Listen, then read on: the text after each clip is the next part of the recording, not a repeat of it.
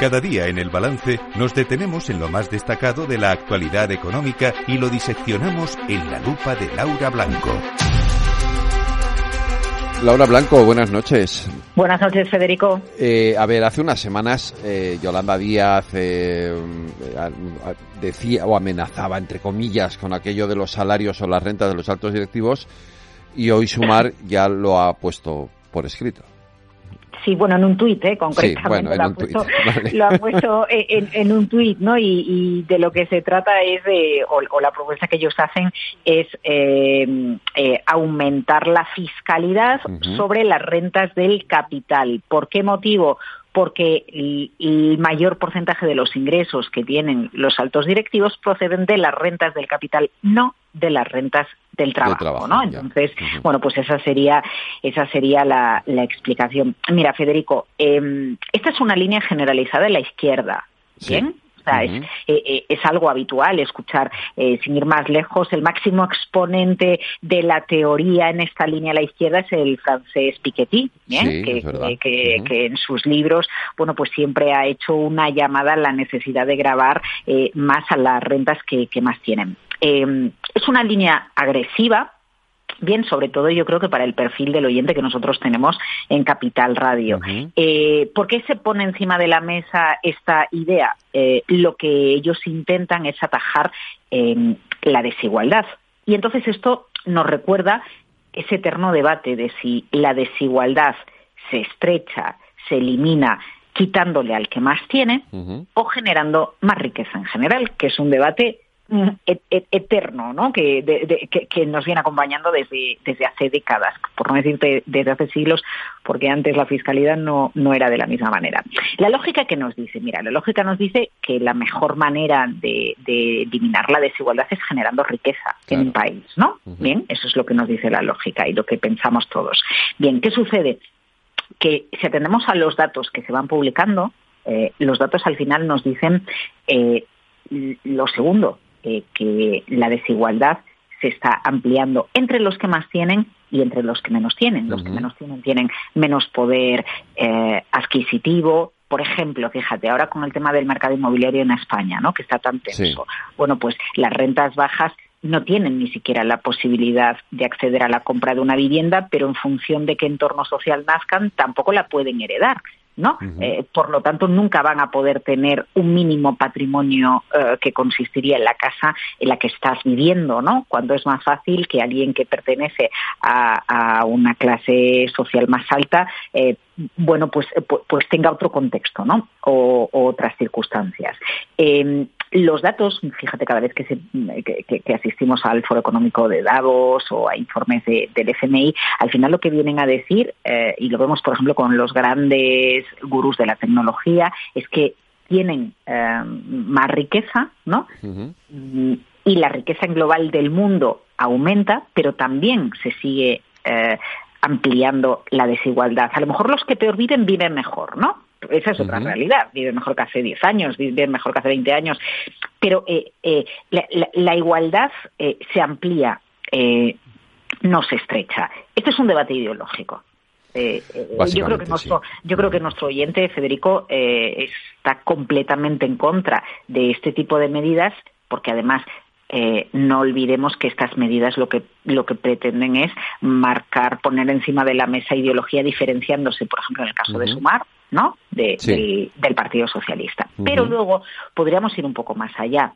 Depende de qué subida se aplique, a las rentas del capital, porque no es lo mismo que apliques una subida del 0,5% que que apliques una subida del 20%. Obvio, claro. Eh, eh, entonces, a ver, cuidado, o sea, cogemos la medida, intentamos entender y desgranar que es una cuestión ideológica típica de la izquierda, que detrás lo que, lo que sucede es el debate sobre cómo se elimina la desigualdad, si con riqueza en un país o a través de quitarla a los que más tienen parte de lo que tienen, pero luego, en definitiva, eh, esa mayor carga fiscal depende de en cuanto se incremente. Por lo dicho, no es lo mismo un 0,5% que un 2% que, que un 20%.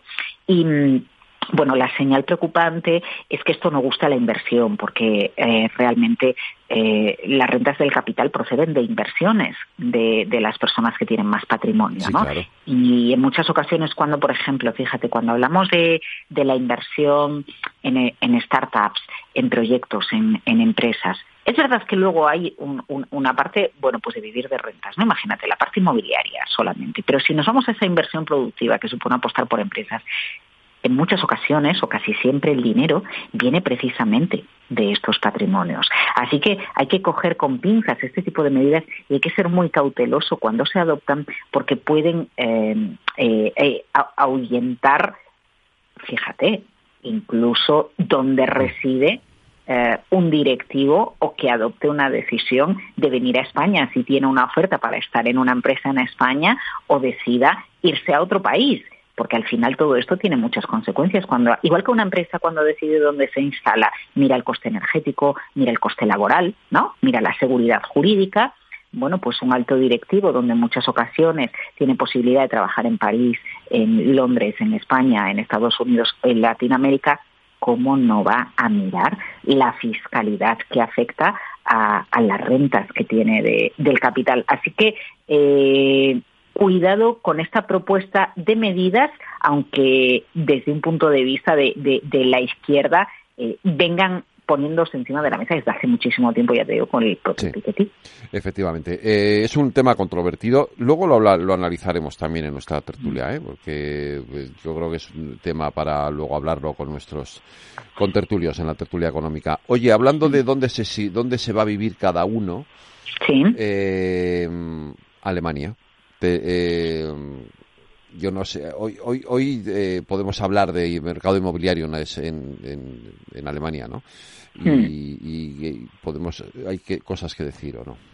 Eh, mira, todo el mercado inmobiliario europeo está tocado, está tocado por las subidas de tipos de interés, pero está mucho más tocado el mercado inmobiliario alemán, entre otras cosas porque el país vive una crisis superior al resto porque tenía más dependencia de la energía rusa que la tenía barata y ya no la tiene, y eso acaba afectando a todo. Pero además al alemán eh, le está afectando después de una subida brutal de los precios inmobiliarios allí, le está afectando, por supuesto, la subida de los tipos de interés y le está afectando algo que también sucede en Estados Unidos, eh, no solo el mercado residencial, sino también lo tocado que está el mercado, el mercado de oficinas.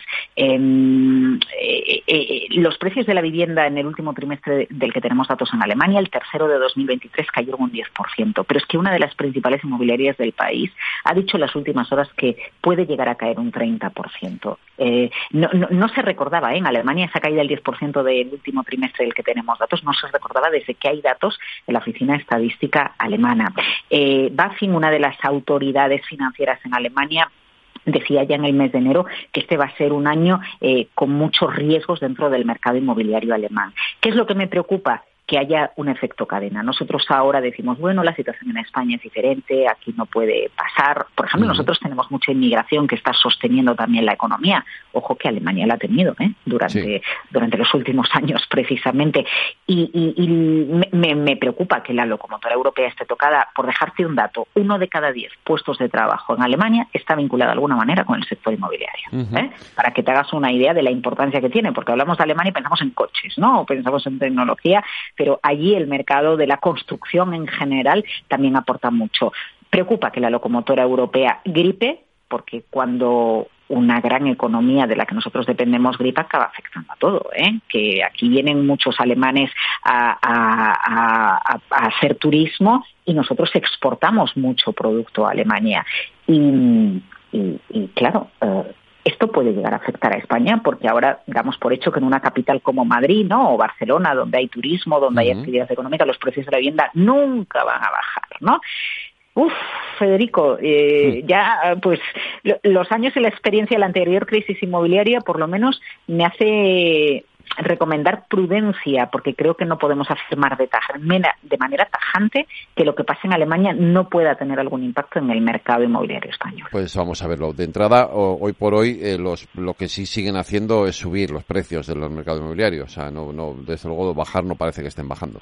Bueno, porque hay muy poquita oferta, ya lo sabes. y hay poca oferta y a pesar de la subida de los precios, siempre hay alguien que está dispuesto a pagar lo que el mercado está demandando, ¿no? Claro que sí. Por cierto, a partir de las 15 les contamos a nuestros oyentes que tenemos un especial sobre la Feria Genera que se está celebrando en IFEMA, Feria a la Energía, ¿no?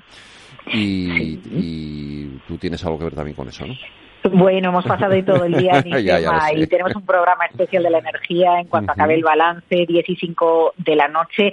Eh, Generas una empresa eh, focalizada en el sector eh, profesional para buscar eficiencia energética y transición energética. Es, es negocio B2B en Genera por Genera. Hoy acababa, han pasado más de 500 empresas, más de 35.000 participantes. Aquí de lo que se trata es de que cada empresa vea cómo puede hacer realidad una, la eficiencia energética que te permita ahorrar, es que puedes ahorrar desde un 10% con eficiencia energética a llegar a cifras de hasta el 80% ¿no? en eficiencia energética y que te permita hacer la transición energética, porque si al final tu empresa es proveedora de una gran empresa, por poner un ejemplo, y esa gran empresa ha prometido ser net zero eh, dentro de unos años, cero emisiones, necesita que todos sus proveedores también lo sean y a veces los proveedores son pequeñas y medianas empresas que también se tienen que descarbonizar. Bueno, pues de todo esto vamos a hablar a partir de las 15 de la noche, Federico, vamos a hablar de comunidades energéticas, de clúster de energía, hablamos con el IDAE, eh, bueno, mm, todos los puntos de vista eh, que son necesarios eh, tener en cuenta dentro del tejido productivo para la transición energética y para ser más eficientes. Y ya sabes, pues el mejor kilovatio, el kilovatio más barato es el que no se consume, ¿no? Pues, pues a partir de las 15 aquí en el balance con Laura Blanco, el programa, programa especial del programa de la energía. Eh, no se lo pierdan. Laura, buenas noites. Lunes Buenas noites.